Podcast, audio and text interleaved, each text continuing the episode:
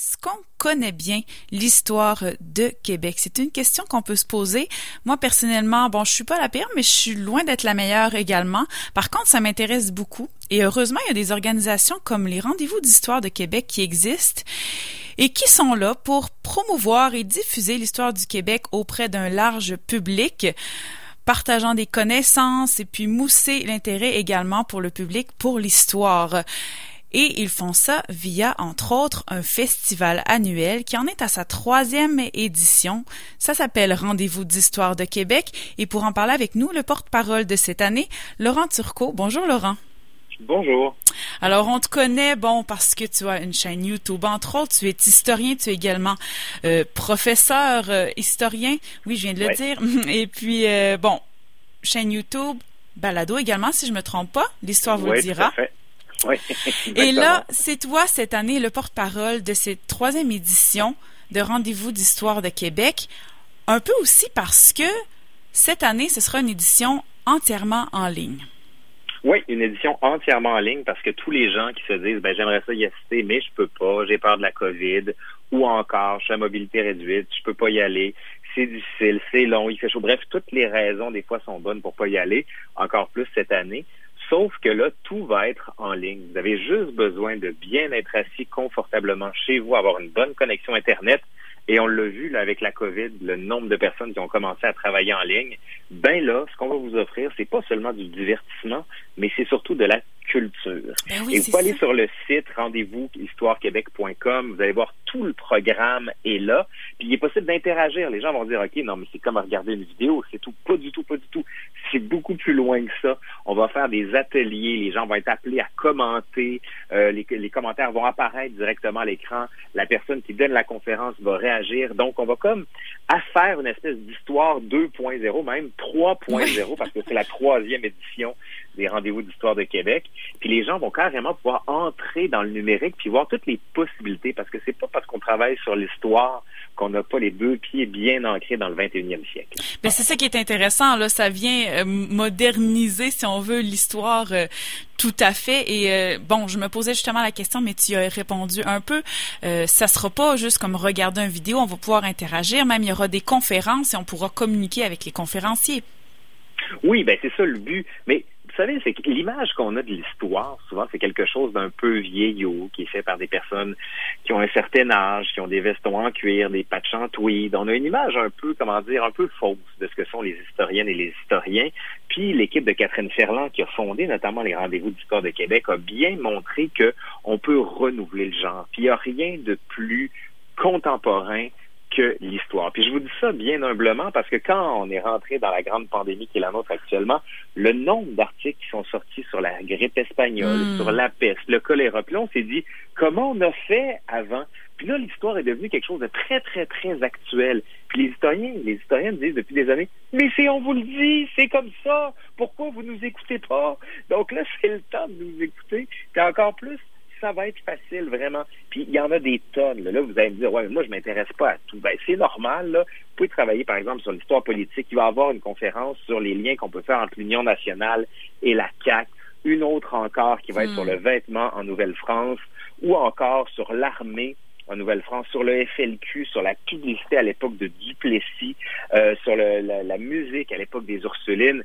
On va dans tous les sens, mais avec un lien commun quand même, qui est celui de transmettre l'histoire, d'intéresser les gens, puis de montrer qu'on n'a pas besoin d'être historienne ou un historien pour apprécier la chose. Parce que les Québécois adorent leur histoire. Hein. Ça, on n'a pas besoin de le dire. Les romans historiques sont nombreux, les musées, euh, les livres qui existent, les émissions de radio. Ben là, moi, je le sais, j'ai une chaîne YouTube qui fonctionne très bien. Oui. Les gens veulent l'histoire. Ben oui. Donc, faire un festival comme ça, j'ai envie de dire, c'est la moindre des choses. Puis il était temps qu'on le fasse. Puis il faut en être fier parce que c'est vraiment un rendez-vous d'histoire parce qu'il y a plein de petits événements à gauche, à droite, mais parfois, ben, disons que ça laisse un peu à désirer du point de vue de, de l'histoire.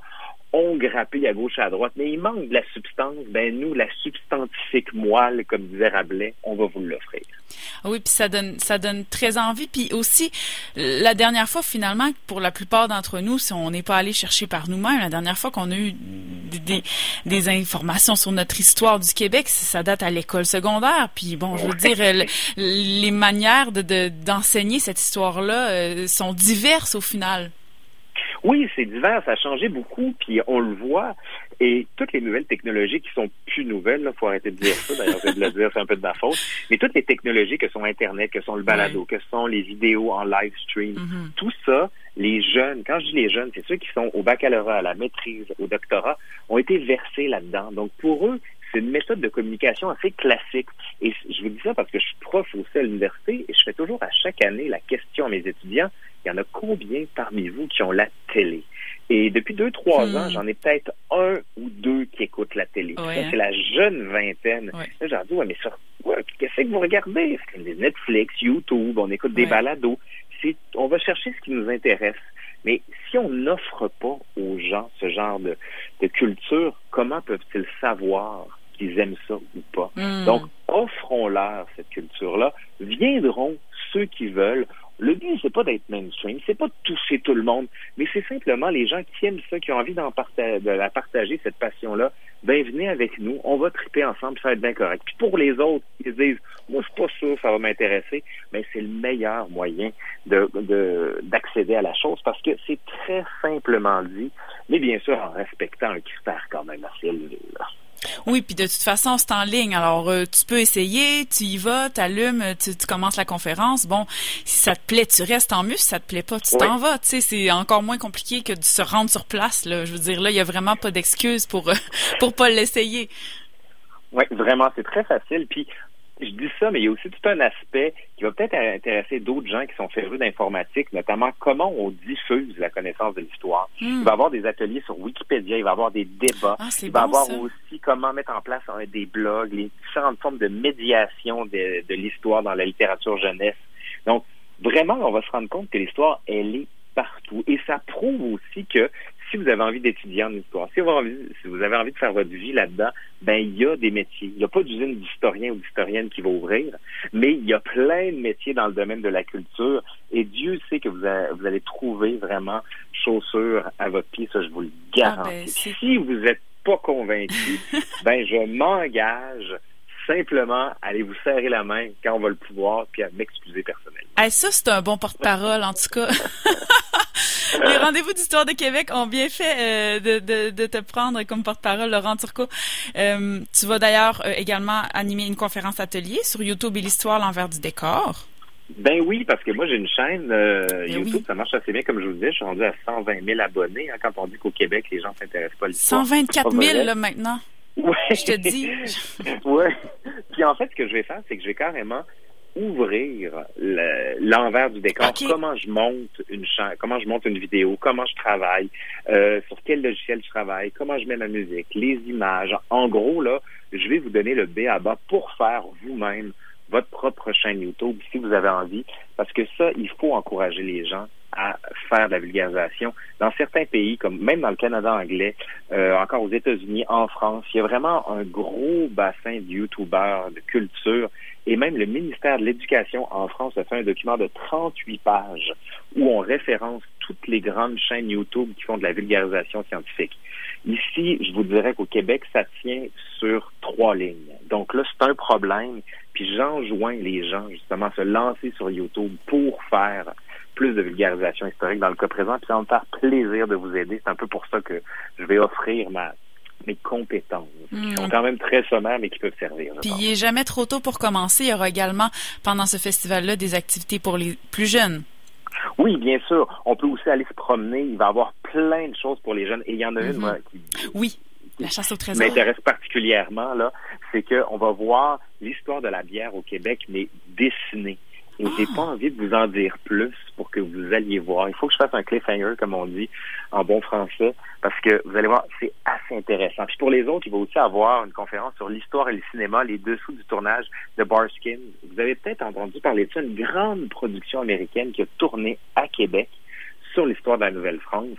Vraiment des millions de dollars qui ont été investis ici, puis on va se dire qu'est-ce qui s'est passé là, ben on va vous le raconter.